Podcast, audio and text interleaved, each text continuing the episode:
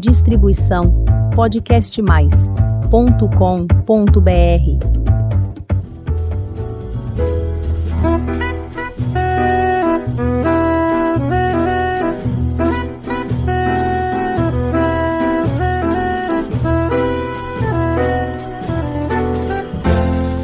Olá, eu sou a Elizabeth Junqueira do canal Avosidade.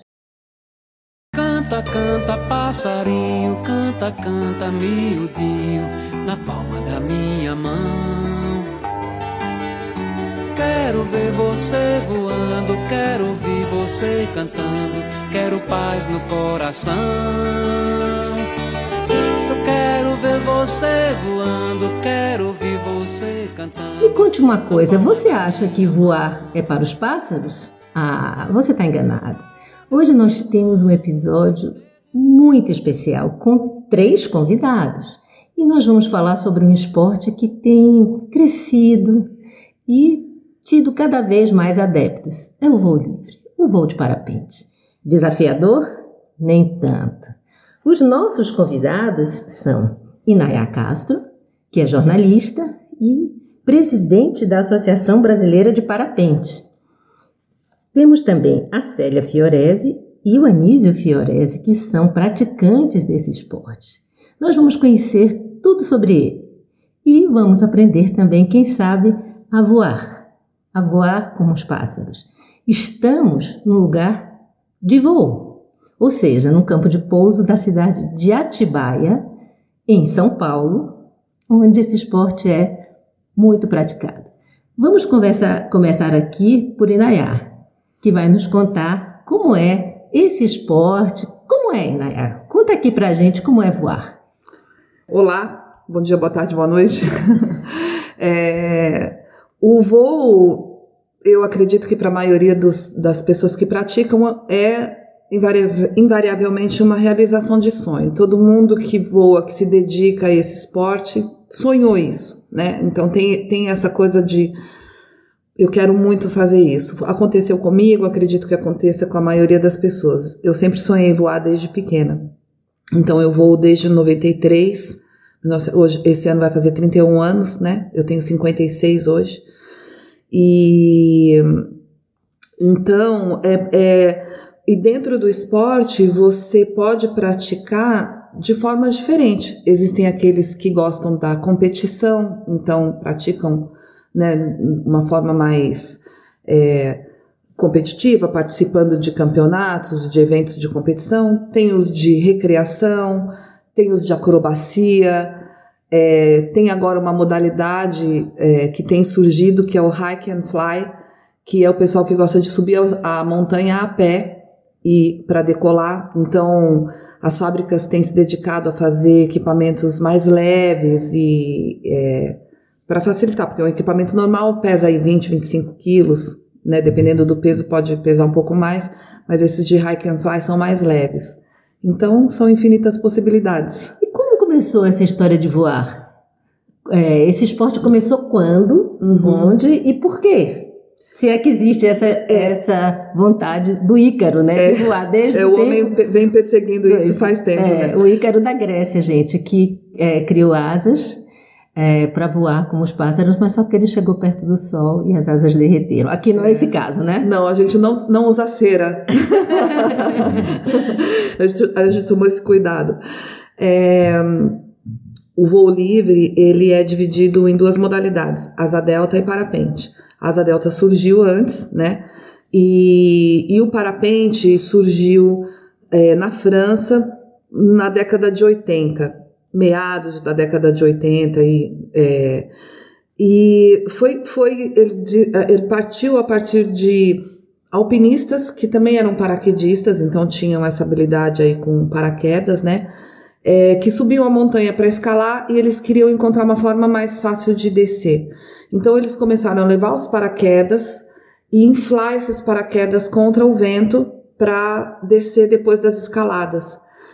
E, e daí então rapidamente se entendeu que isso poderia ser um outro esporte, você decolar da montanha. Daí deriva o nome, a gente abrasileirou o nome, né? Parapente, vem do francês parapente, que é o paraquedas de encosta, para, paraquedas de montanha. E aí as, uh, foram surgindo as fábricas e, e designers aí, né, que foram desenvolvendo equipamentos com uma outra concepção de aerodinâmica, um pouco mais elíptico, para que você não só decolasse e pousasse, mas pudesse ficar planando mais, né? Tipo, é, por causa dessa, dessa, desse design mais aerodinâmico. E aí então se desenvolveu o parapente. Bem, agora a gente vai aqui conhecer a história da, da Célia e do Anísio. Como é que começaram no esporte? Célia, como é que foi essa história? A minha história começou no Espírito Santo, né? A gente morava no estado do Espírito Santo, numa festa, da festa da polenta, né? Que é uma coisa lá da, das famílias italianas. A gente viu um pessoal pousando do lado, do lado da festa. Abriram uma, um espaço e eles pousaram do lado da festa. Aí o meu marido se interessou por aquilo. Na época ele trabalhava lá, conheceu um rapaz que trabalhava também numa das empresas e por aí ele começou. Aí foi ele primeiro. Resultado, eu morria de medo. Já começa por aí, né? Começou ele, a gente não tinha assim muita noção de nada, né? Naquela época, quase 30 anos atrás, já está fazendo também 30 anos, é, não tinha escola, não tinha ninguém para te ensinar. Então ele teve que depois ir correr atrás disso. Aí, resultado, começou ele, aí na sequência foi meu filho, com 15 anos de idade. E eu fiquei apavorada com aquela história, né? Falei, nossa, eu tenho que dar um jeito, né? Porque senão eu vou morrer do coração, eu vou infartar, porque imagina, um garoto de 15 anos. Aí um dia apareceu um, um menino que era campeão brasileiro já, lá no Espírito Santo, e perguntou, né, se eu queria fazer um voo. Aí ele falou para mim, você quer fazer um voo? Falei, eu quero, porque eu preciso saber como que é isso, né? Porque eu não vou aguentar ficar nessa situação, vendo essa situação toda. E eu aqui, né, só com o carrinho lá tentando resgatar os dois. E fui fazer meu voo. Ah, eu amei, né? Ele passou voando comigo perto de uma pedra. Dava quase para você tocar na pedra, na cidade de Cachoeiro de Itapemirim. Daí, o meu voo partiu daí, né? Por medo, na verdade foi por medo. E eu tive que experimentar para me poder vencer esse medo. E foi por aí que eu comecei. Que história e, fantástica, né? Aqui a e gente tá tem... até hoje dessa forma, né? Hoje já tem quase realmente 30 anos. É, como dizem Naya, ela tem 56, eu tenho 66. eu não sei até quando eu vou também, né? Porque. Mas se depender da vontade, eu vou, sei lá, eu até quando, né?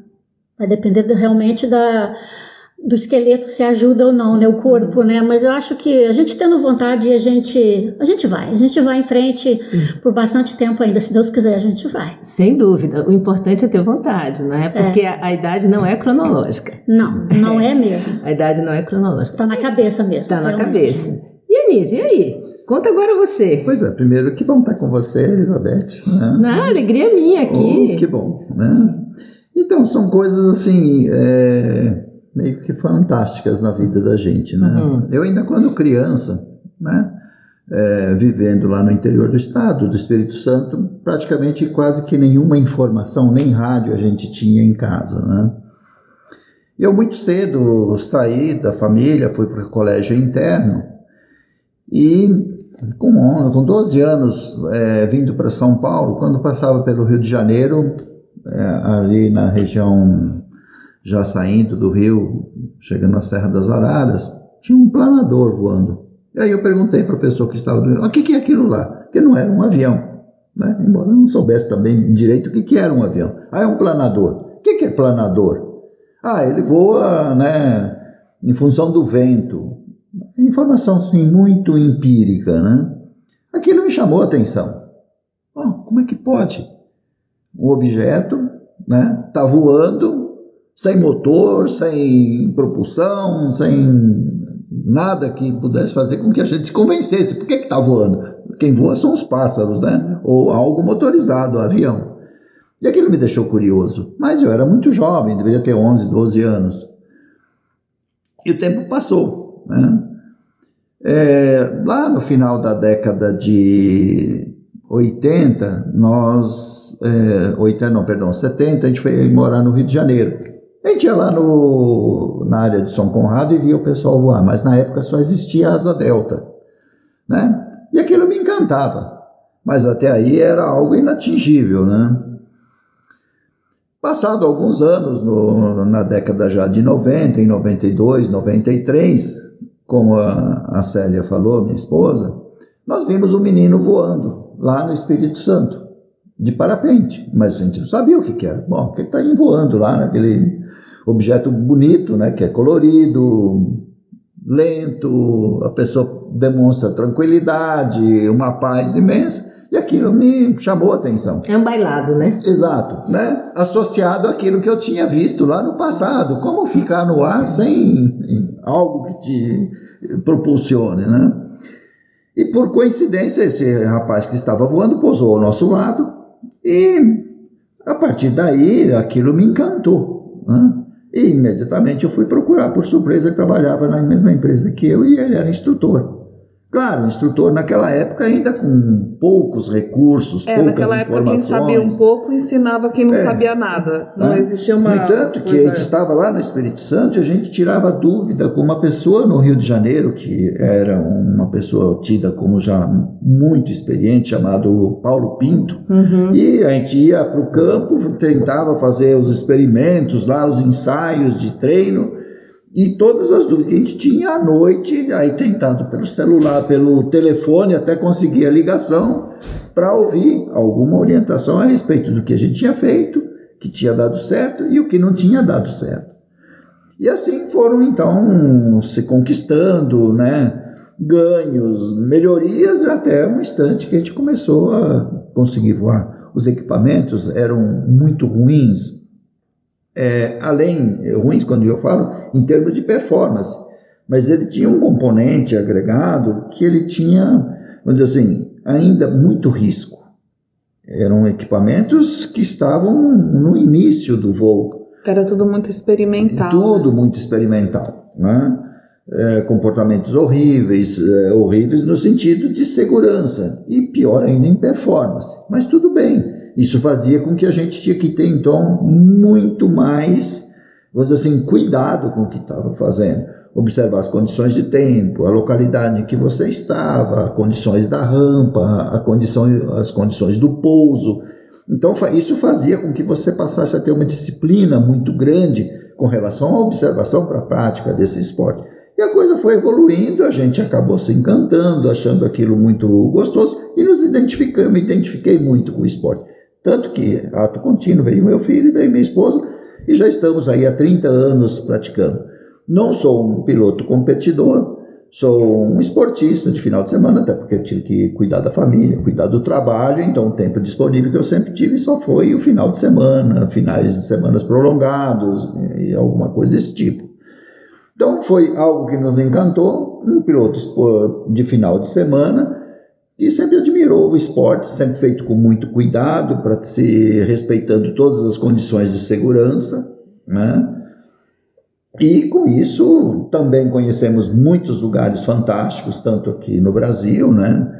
A região leste do estado, Espírito Santo, Rio de Janeiro, aqui São Paulo, Sul. Tivemos oportunidade também de experiências fora do país, na França, na Itália, na, Suí na, na Áustria, na Suíça. Então, tudo isso, assim, fez com que a gente se, não vou dizer perpetuasse, mas estamos no esporte já há 30 anos e enquanto a saúde nos permitir, a condição física nos deixar, a gente vai persistir, vamos, vamos brincando aí com como os pássaros. Como os pássaros.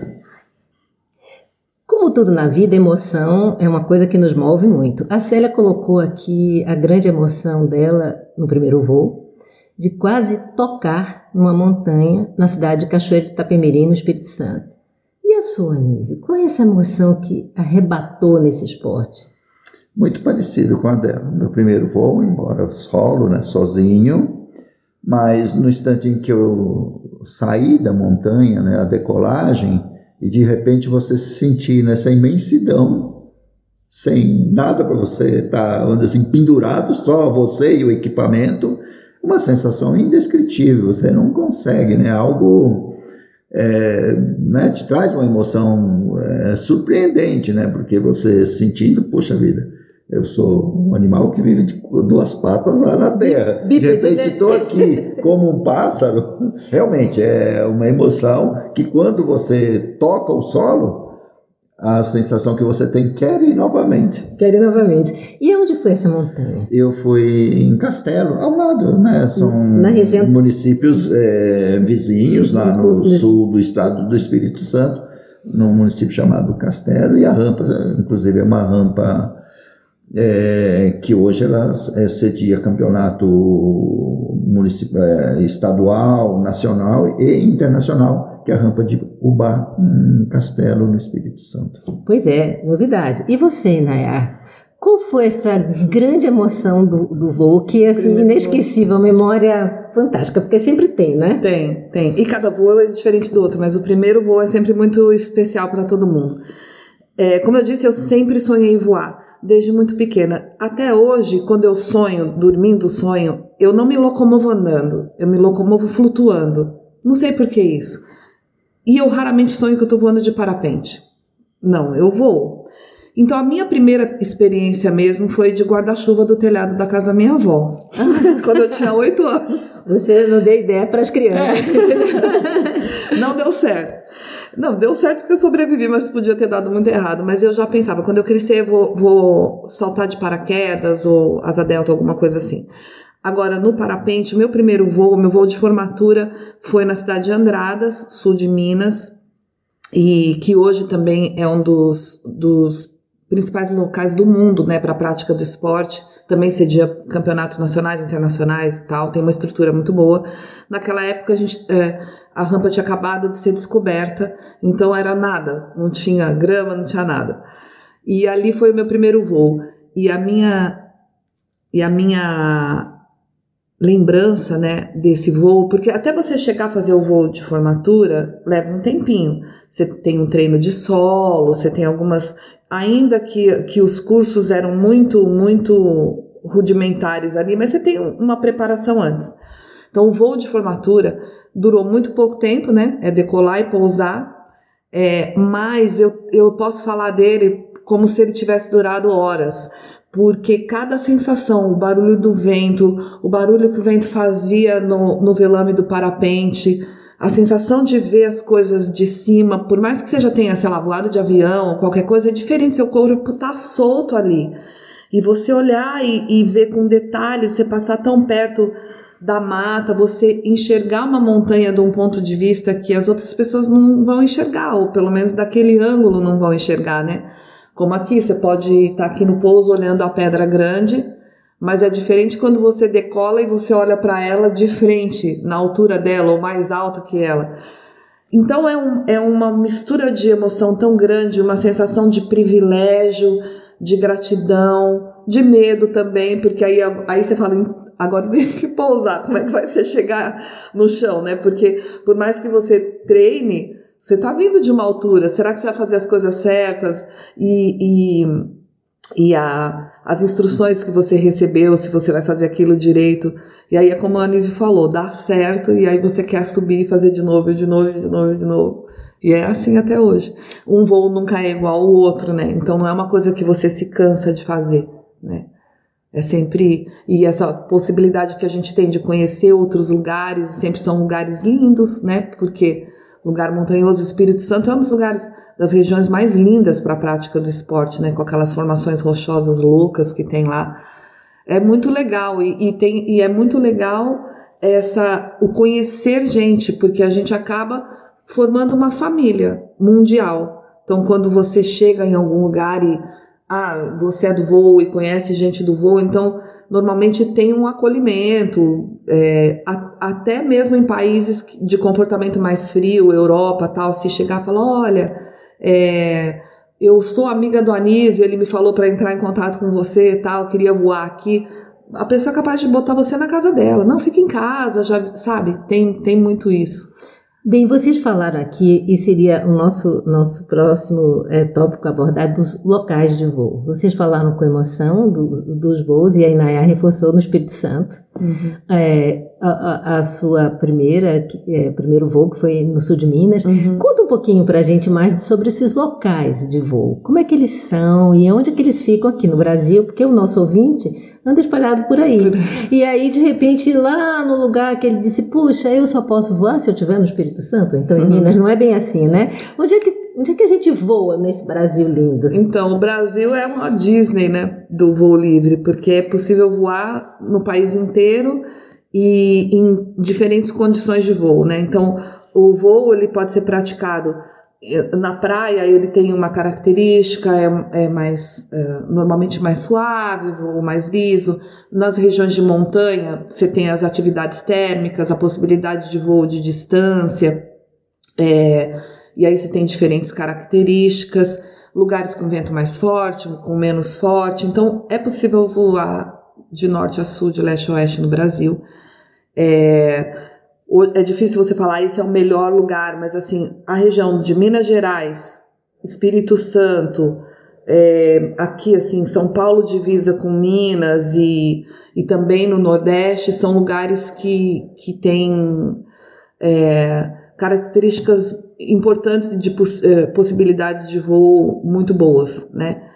Então tem rampas assim internacionais, Andradas, Governador Valadares, Castelo, é, Baixo, Guandu também. Baixo Guandu é Espírito Santo Espírito também. Santo tá. também, né? Ah, por quê? Porque são, são lugares que elas que reúnem é, condição de segurança, né, de decolagem e, e pouso e a condição de voo né, forte. A gente usa as térmicas, que são correntes de ar ascendente. Né? O sol aquece o solo, desprende essas correntes de ar, então a gente busca essas correntes de ar para conseguir subir nelas, como os urubus, como os pássaros né, que planam fazem, e voar é, distância. Né? As, normalmente as, as competições são isso, ou voo de distância ou de triangulação. Você tem que passar em tal lugar, depois em tal lugar, depois em tal lugar. Isso hoje a tecnologia tem equipamentos para mapear, enfim. E, e, e também no Nordeste, é, Bahia, Ceará, é, onde se fazem os voos de longa distância mesmo, para quebra de recorde. O recorde mundial ainda é brasileiro, né? Brasileiro. 584 quilômetros, se não me engano. É, quase 12 horas de voo. E a pessoa foi de onde para onde? Decolou do Ceará. Foi do é, Ceará, acho que né? foi de Quixadá, de Quixadá e, pousou e pousou no Maranhão. Ou, no Piauí. ou foi em Patu, né? Não tenho certeza, né? Na é. memória. É, Patu no Rio Grande do Norte e pousou já divisa com no Piauí, já quase é. divisa com o Maranhão. É. Então, assim. É, então, no parapente? No parapente, Sim. sem motor. É, então, assim, é, é muito.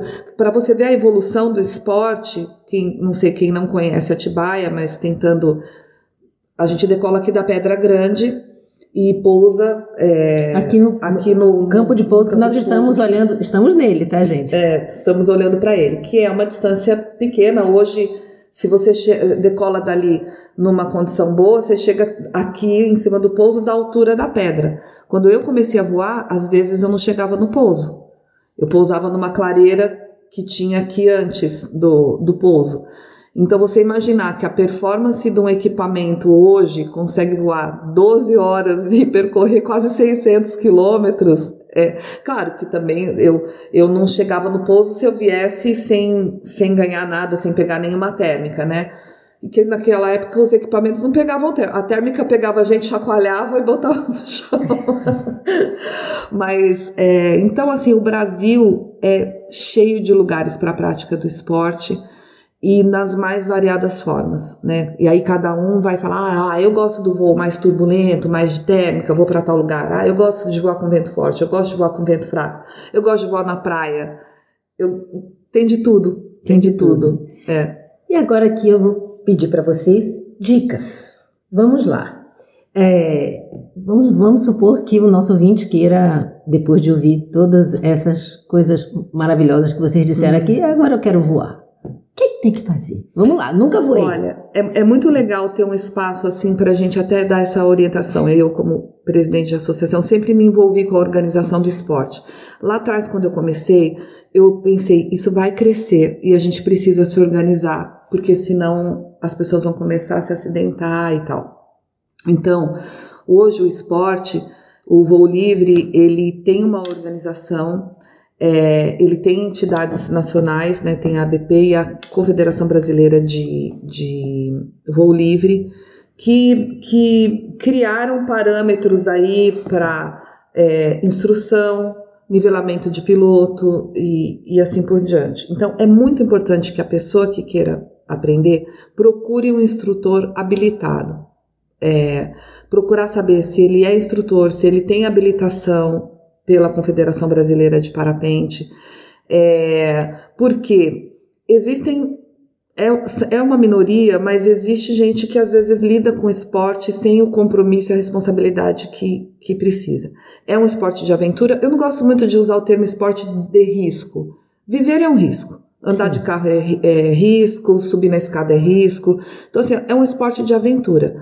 E ele tem regras de segurança que, se forem seguidas, você pode praticar sem o menor problema. Como eu falei, eu vou há 30 anos, vai fazer 31 anos, eu nunca tive um acidente. Então, é, é possível você fazer sem, sem, sem se machucar. Mas para isso, procurar um instrutor habilitado, é, seguir as regras que, que existem. Nós também temos regras de uso do espaço aéreo, a gente compartilha o céu com os aviões. Quem manda no céu, no, no, no nosso céu aqui, é aqui no Brasil é a ANAC, a Agência Nacional de Aviação Civil. Então, eles têm o comando do espaço aéreo. Então, a gente tem que entrar em acordo aí com eles. Então, existem documentações, os clubes, aqui como os clubes de voo livre, como Atibaia, todos esses lugares, eles pedem uma permissão para a ANAC para o uso dessa área. Então, se estabelece, olha, nesse raio e nessa altura vocês podem é, praticar o esporte, quando tem é, competições que vão para longa distância, é pedido uma permissão de uso maior, para que a gente não tenha um acidente aí com aeronaves. Então, é, o voo é livre de motor, ele não é livre de regras.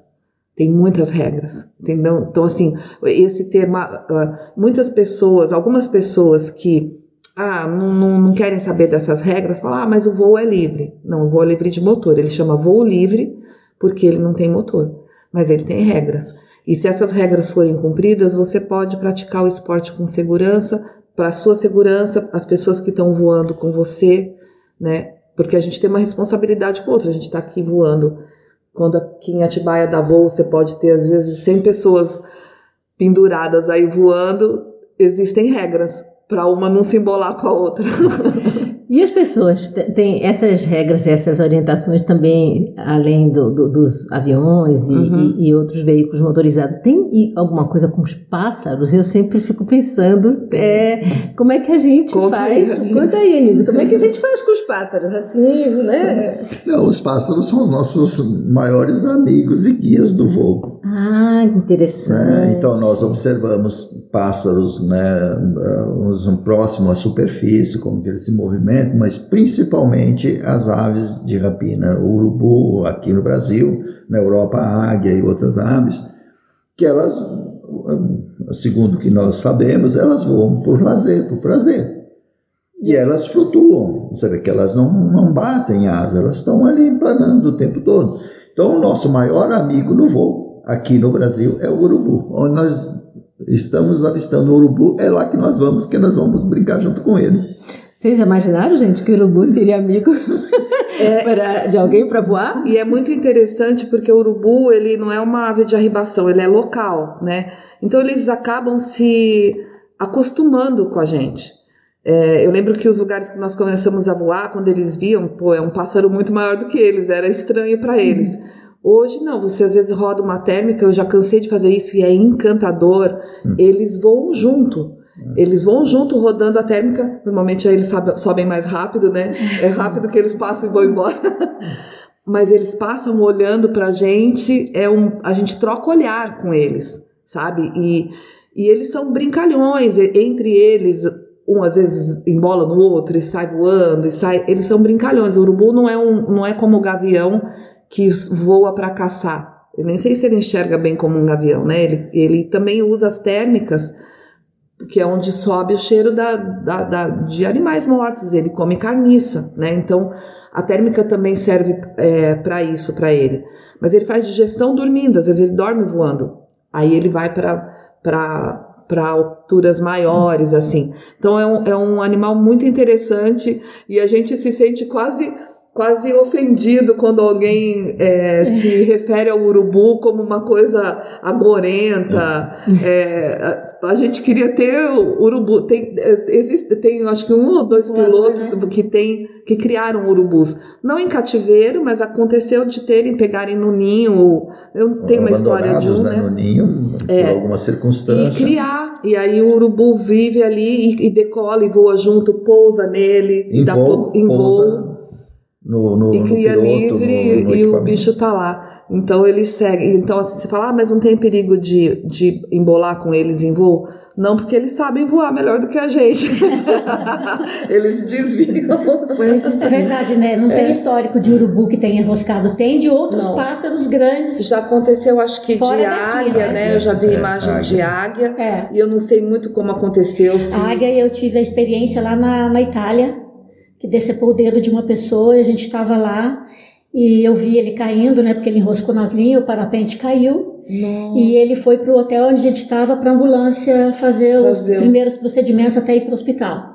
Que a águia lá é um tamanho assim fenomenal. né? Isso na grande. Europa. É assustador você decolar e, como aconteceu comigo lá no- na, na Itália mesmo, decolar e a águia sair. Três águias saiu assim no meio da montanha. Nossa, Eu só tive tempo de avisar pelo rádio, né? Tem águia do lado esquerdo e fui embora. Porque o pássaro é de um tamanho que a gente falando, fala, a pessoa fala, não é verdade. Às É vezes o que gigantesco. pode acontecer, eu já vi isso assim, é, a águia ou então um gavião, se você sem querer passa perto do ninho, a fêmea É, já aconteceu aí já aconteceu, aconteceu em, em Andradas, e eu fico pensando assim, mas não tô falando isso para desencorajar as pessoas, não, a gente tá no meio, é, é, é a mesma coisa que você se enfiar no meio do mato, você vai encontrar cobra, você vai encontrar, e o lugar é deles, entendeu? É, da natureza. Então são né? cuidados. É. Mas eu já vi em Andradas, é, um colega passou voando, acho que perto do ninho, e a fêmea foi para cima dele e deu umas bicadas no parapente, chegou até a rasgar um pedaço do tecido. Não aconteceu nada, ele, só que ele pousou e, enfim, depois mandou para manutenção. Mas eu fico imaginando a coragem do bicho, que é menor do que, do que a nossa asa, né, do que a nossa vela, e a coragem de ali atacar, mas acontece isso só isso, se eles sentem que o filhote está em risco, né? Então, é uma coisa que é, às vezes tem que ser observado. O voo faz a gente observar muito a natureza. Para nossa segurança, observar condição meteorológica, tá formando nuvem, tem nuvens que são perigosas para a gente voar, a intensidade do vento, a gente acompanha a previsão, e também é, às vezes você vai voar em lugares, lugares de distância, não vai ter uma biruta indicando a direção do vento como tem aqui. Então você vai observar é, o movimento das árvores, qual é a direção que o vento está vindo, você vai sentir, e assim como os pássaros, né? Então às vezes você vê uma movimentação, eles estão chegando ali, tem um ninho ali perto, evitar passar por perto, porque se eles se sentirem ameaçados, eles vão vir para cima de você, né? Mas não é um risco iminente e, e constante, não. Em geral, a gente voa junto com eles e, e- e é uma, uma sensação incrível, assim, você... Porque o urubu é um- um- um- uma ave que ela não deixa você chegar muito perto. Se ele estiver ali, mesmo comendo chegar a gente, eles vão voar, eles têm medo. Então, você em voo, enxergar um bicho desse, desse tamanho e com esses detalhes e olhando para você ali, você consegue ver detalhes. Eles têm articulações nas pontas da- das, das asas, como se fossem dedos que se movem independentemente. Então, você olha aquilo com detalhe, sabe? E é, um, é muito é muito louco, é um privilégio muito grande, assim, isso daí. E é um exercício maravilhoso que nós, de uma forma geral, como humanidade, não estamos fazendo, que é observar a natureza. né? Exatamente. É, eu acho que isso talvez seja um dos maiores privilégios, porque a gente tem dado costas para Sim. a ela, né? Mas eu pergunto uma coisa: tem idade para começar a fazer isso? É, já que isso pode ter motivado muita gente que está nos ouvindo. Ah, será que eu posso? Quem, quem, quem anda estabelecendo idade são os grandes órgãos aí, né, controladores do céu. É, na Europa, você tem criança de 8, 9 anos que já. Normalmente são filhos de voadores, né? Começam já a inflar, brincar de ter esse controle e às vezes já fazer alguns voos. Aqui no Brasil, é, isso está se mudando, mas assim, teoricamente, no papel, Hoje, você só pode praticar depois dos 18 anos, mas já existe jurisprudência para, com autorização dos pais, a partir dos 14. Quando ainda não existiam essas regras, é, a gente já teve um campeão brasileiro, que é um rapaz que voa até hoje, o Luciano Kachenko, lá do Rio Grande do Sul. Ele foi campeão brasileiro com 15 anos de idade. Então, é, crianças que têm essa habilidade. É uma pipa gigante, né? É. Então você tem que. Agora, às vezes o que limita um pouco é o, o peso, né? Você tem um, um, tamanho mínimo de parapente. Então, uma criança muito levinha tal, ela vai ter essa dificuldade só por questão de peso, ela vai ter que ficar crescer um pouquinho mais. É, e não tem idade máxima. Os, os longevos podem, é, se tiverem boa condição de estamos saúde. Aqui, estamos aqui. estamos aqui voando. Voando. É isso mesmo. Bem, se você não ficou com vontade de voar, não sei não, hein? Agora a gente está indo aqui voando nessa conversa que é um voo suave, um voo lindo, e eu vou pedir para a Inayá, para a Célia e para o Anísio darem uma palavrinha aqui nossa de até logo, não de despedida, porque você, vocês podem conhecê-los aqui no Clube de Atibaia de Voo e podem assistir a eles voarem, primeiro calmamente, depois, quem sabe, se aventurar no esporte. Não é isso mesmo, Inayá? É isso mesmo. É, ficam todos convidados aí. As pessoas podem fazer voo duplo, né, com os instrutores, esperar, experimentar essa sensação e entender um pouco dessa emoção e de, desse esporte que mexe, né? Acho que muda a vida de todo mundo. Hoje eu fico pensando que seria minha vida sem o voo, talvez tivesse tomado um, um, um rumo totalmente diferente, né? Então, são os amigos que a gente faz, os lugares que a gente conhece. É um esporte democrático, viável, né? Ele tem poucos empecilhos, não só a questão da idade, né? Desde de criança até mais velho, como até pessoas. Nós temos muitos pilotos que são cadeirantes, que são portadores de, de é, deficiência e, e, física e conseguem voar, né? Adaptadamente e tal. Então, sejam todos bem-vindos e vamos voar. e você, Célia, o que, é que você diz para o pessoal? Bom, é, primeiro, né? A sensação de voar é indescritível, como meu marido falou, só quem voa sabe. Não adianta a gente às vezes querer passar isso para uma outra pessoa, porque ela não vai entender, como eu também não entendia, e eu tive que ir para me poder saber o que que era, né? Qual era a sensação, se tinha risco, se não tinha risco, mas o prazer foi muito maior do que qualquer outra coisa. Então, eu fui, não me arrependo, e hoje eu estou aqui a gente construiu a nossa casa aqui em cima praticamente do pouso de voo livre de Atibaia justamente por causa do voo. A intenção nem era essa, era fazer em outro lugar. Falei, não, a gente tem que fazer aqui, porque é aqui que está o nosso esporte, né? Então a gente tem essa dimensão aqui maravilhosa, né? daqui a gente vê tudo, e não tem o que explicar, sabe? Realmente o voo livre é só para quem faz, é que tem a sensação de poder sentir essa leveza, de poder sentir essa liberdade. De como a Inayá falou, lá em cima você ouve às vezes só o barulho do, do vento batendo na asa e as batidas do seu coração. Uhum. E vamos embora. Então é isso. É maravilhoso. A gente espera poder voar muito tempo ainda, né?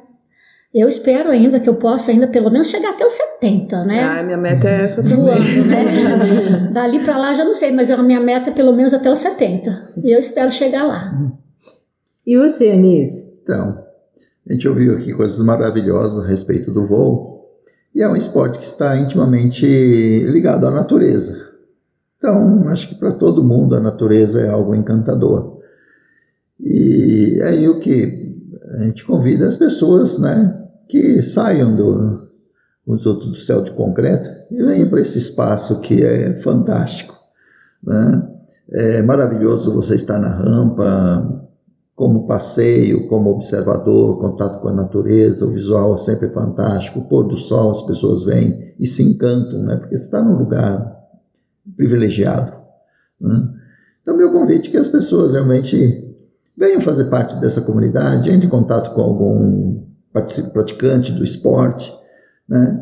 E aqueles que querem conhecer um pouco melhor, né, como a Inaya falou, através do site da Associação Brasileira de Parapente, a CBVL, né, ele vai encontrar todos os sítios de voo né, próximo de onde que ele está. Né? Então, te agradeço, foi fantástico esse momento com você. Eu que agradeço muito a vocês, foi uma conversa absolutamente especial e, e diferente, e com coisas que eu acho que a gente tem muito que aprender, que é, deixar um pouco concreto, ver um pouco a natureza, são lições que a gente tem que ter cada vez mais próximas da gente.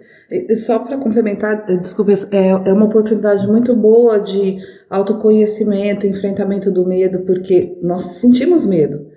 No, esses 30 anos não, não, não livram a gente do medo. Só que é, a gente é que tem o medo, não é o medo que tem a gente. Então, essa, esse controle até sobre as suas emoções, sobre tomar decisões certas e saber lidar com o medo, né? A coragem não é ausência de medo, é você fazer Disciplina, apesar do né? medo, né? Disciplina. Então são, são coisas que o, o voo traz para gente é, para além da aventura.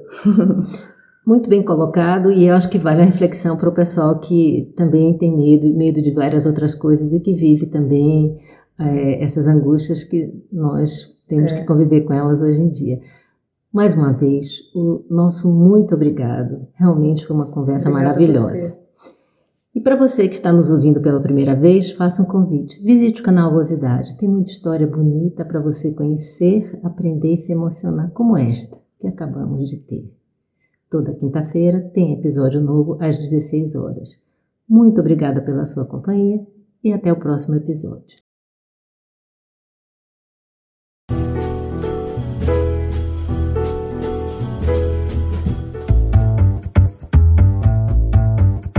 Distribuição podcastmais.com.br